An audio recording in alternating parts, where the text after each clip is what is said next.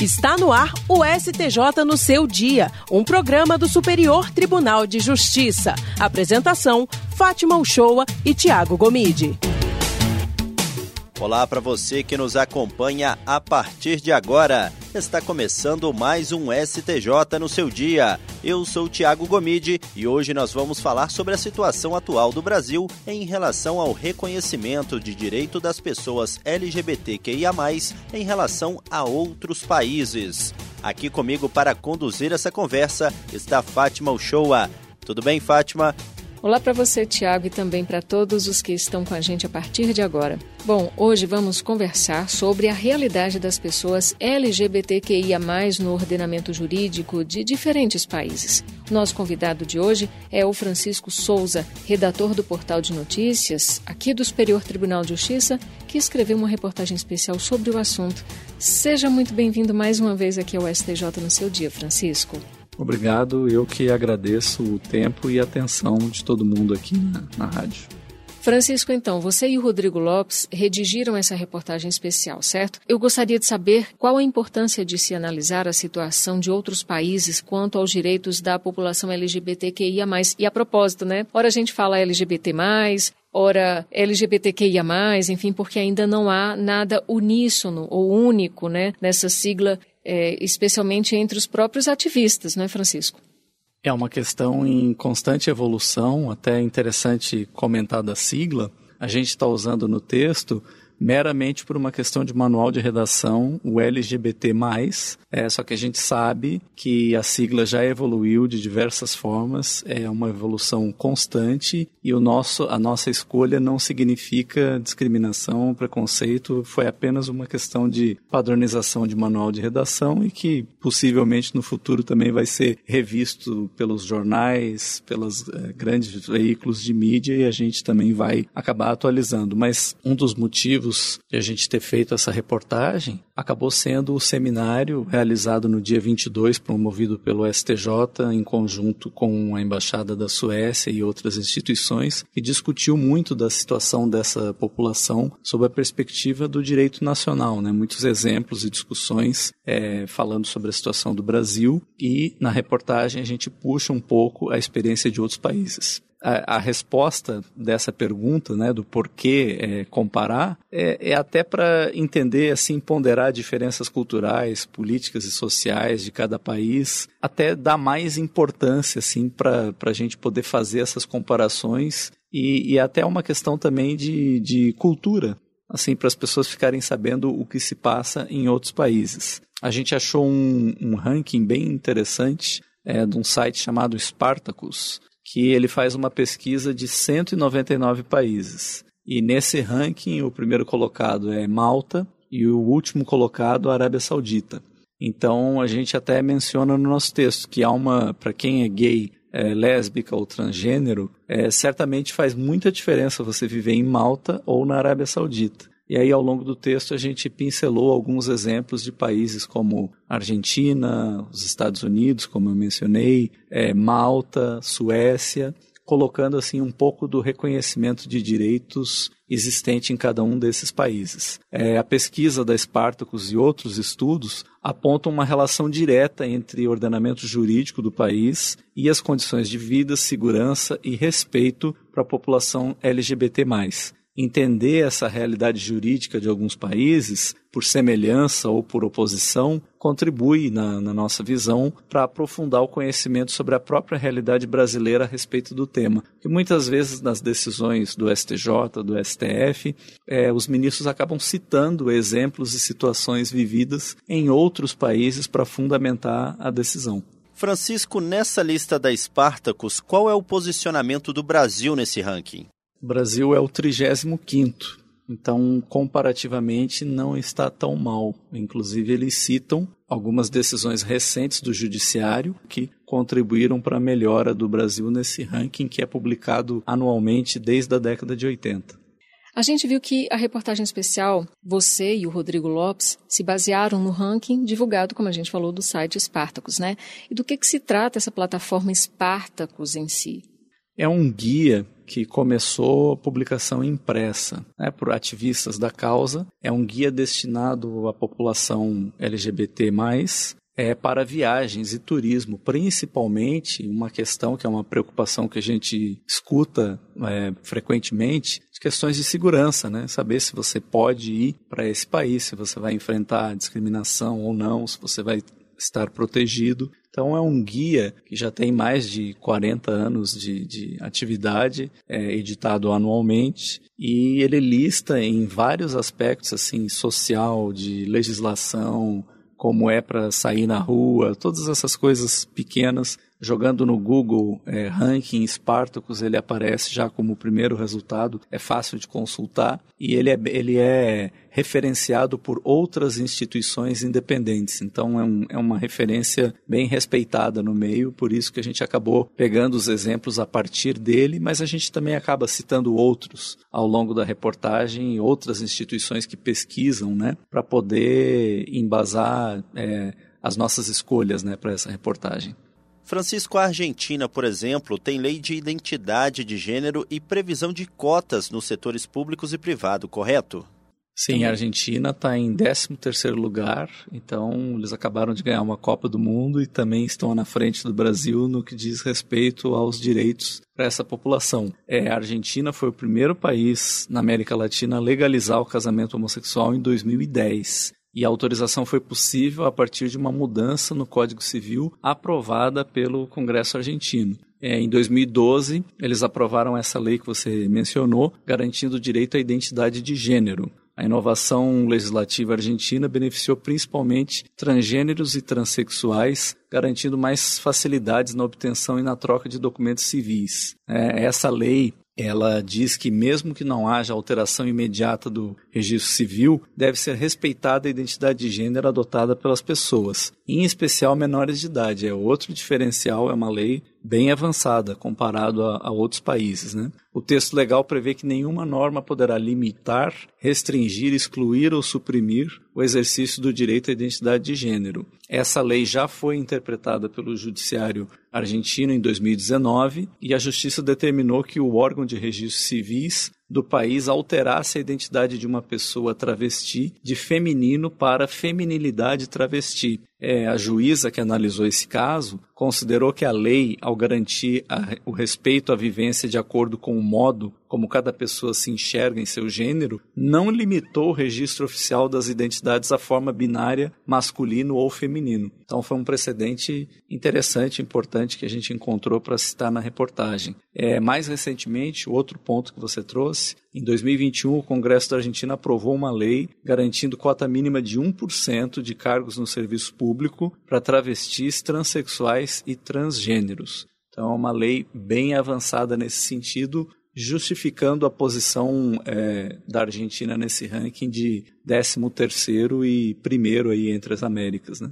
Quanto aos Estados Unidos, lá existem realidades bem distintas sobre os direitos e as garantias da população LGBTQIA, a depender do estado a que se faz referência, certo, Francisco?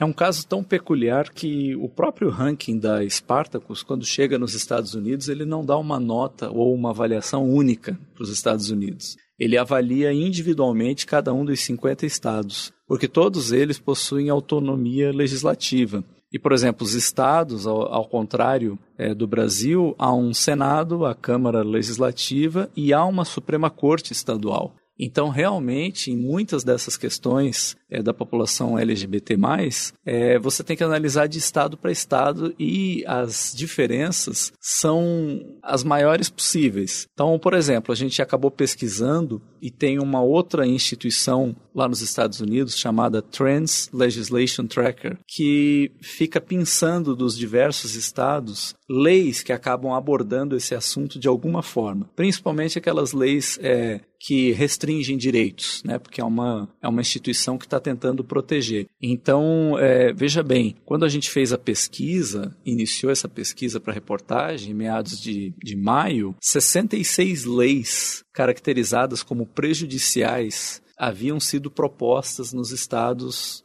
que fazem parte dos Estados Unidos. É, propostas e aprovadas em 49 dos 50 estados. Então é uma questão que lá está é, tá em pauta até mais do que no Brasil, pelo que a gente conseguiu pesquisar. E aí a gente entra em alguns exemplos, começando por exemplo negativo no estado do Oklahoma, um estado bem conservador, o último colocado no ranking da Spartacus. É uma lei aprovada esse ano pela Assembleia Legislativa e pelo Senado de Oklahoma, é, proibiu procedimentos de transição de gênero em menores de 18 anos, incluindo cirurgias e até mesmo o uso de medicamentos de controle hormonal. E segundo essa norma, profissionais de saúde que de alguma forma ajudem em um desses procedimentos podem ter a licença cassada, sofrer penalidades administrativas e, pior, responder criminalmente pela conduta. Oklahoma foi considerado o último colocado, mas não é o único exemplo que a gente coloca. A gente cita também a Flórida, que tem uma série de leis, principalmente nos últimos dois anos, a respeito do tema.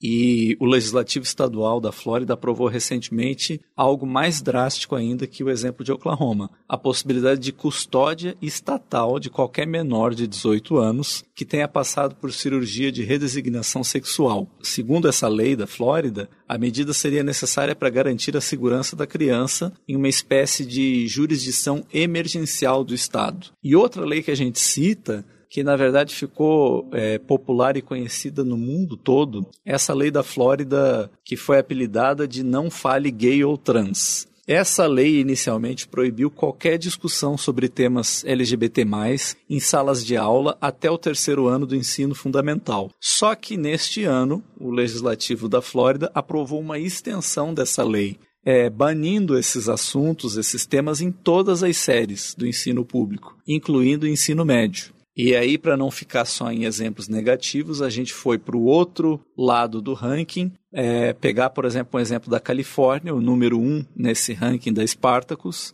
é, na questão de garantir direitos. É, o Legislativo Estadual da Califórnia aprovou em 2020 uma lei que instituiu um fundo para o bem-estar de transgêneros. É, a mudança de dados em qualquer documento é um direito na Califórnia, sem a obrigação da cirurgia de redesignação sexual, e algumas cidades dentro do estado tomaram medidas adicionais para expandir a defesa das pessoas trans. São Francisco, por exemplo, conhecida por, por ser pioneira nesses direitos LGBT+, definiu o mês de agosto como o mês da história trans. E em 2021, a Califórnia aprovou a Lei 1094, destinada a coletar dados sobre homicídios e outros casos de violência contra transgêneros para ajudar na formulação de políticas públicas. Os exemplos de proteção e promoção de direitos não são restritos à Califórnia. A gente também cita um exemplo e até coloca um link a gente sempre está colocando, mesmo no caso de legislação internacional, o link oficial do legislativo ou do governo para a pessoa poder conferir qual é o normativo que a gente está se referindo. E nesse último exemplo norte-americano,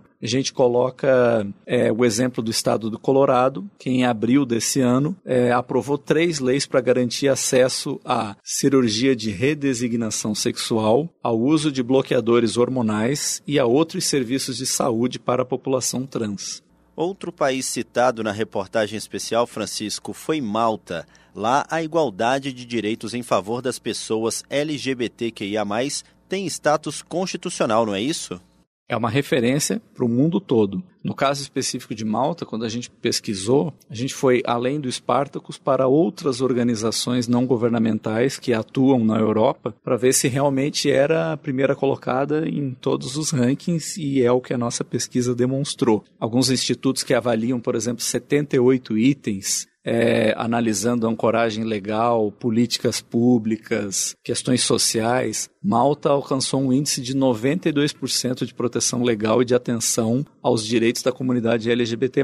E para comparação, países avançados em questões sociais como Dinamarca e França ficaram bem abaixo, a Dinamarca com 74% e a França 64%. Então, para as pessoas terem uma ideia de como Malta está evoluída nessa questão. É, e um dos motivos que tornaram o país uma referência mundial é a garantia prevista na Constituição. É um dos únicos do planeta que prevê, na sua lei principal, a igualdade de direitos independentemente da orientação sexual ou do gênero. Esses direitos foram especialmente garantidos após uma emenda constitucional aprovada em 2014, portanto, há quase uma década. Na esteira daquela mudança constitucional, o Parlamento de Malta aprovou em 2016 a Lei de Afirmação da Orientação Sexual, Identidade de Gênero e Expressão de Gênero, sob o princípio de que não se trata de uma doença ou desordem mental. O normativo proibiu a prática das chamadas terapias de conversão, técnicas que prometem alterar a orientação sexual de um indivíduo, de maneira involuntária ou sobre pessoas consideradas vulneráveis. E essa lei, é, inclusive, prevê pena de prisão e multa mínima de mil euros de quem né, forçar a barra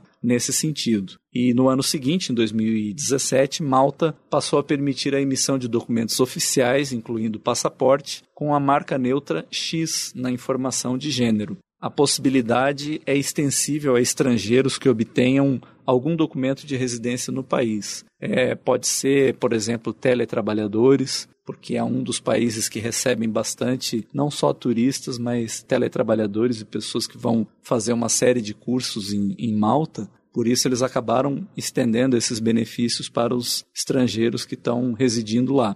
E o arcabouço jurídico de proteção às pessoas LGBT em Malta também inclui previsão de crime no caso de discriminação por orientação sexual ou identidade de gênero, com pena de prisão de 6 a 18 meses.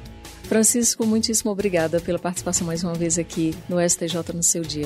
Eu que agradeço o tempo e a atenção. Até mais. STJ no seu dia. É isso, pessoal. O STJ no seu dia fica por aqui. Muito obrigada por sua companhia em 104,7 FM Rádio Justiça e também para você que nos acompanhou pelas plataformas de streaming de áudio. O programa STJ no seu dia tem produção de Caio Baltazar. Trabalhos técnicos de Júlio César e Roberto Fernandes. Direção de Daniele Lombardi e coordenação geral de Eduardo Moura. Tchau, pessoal. Até sexta-feira que vem. Tchau, tchau.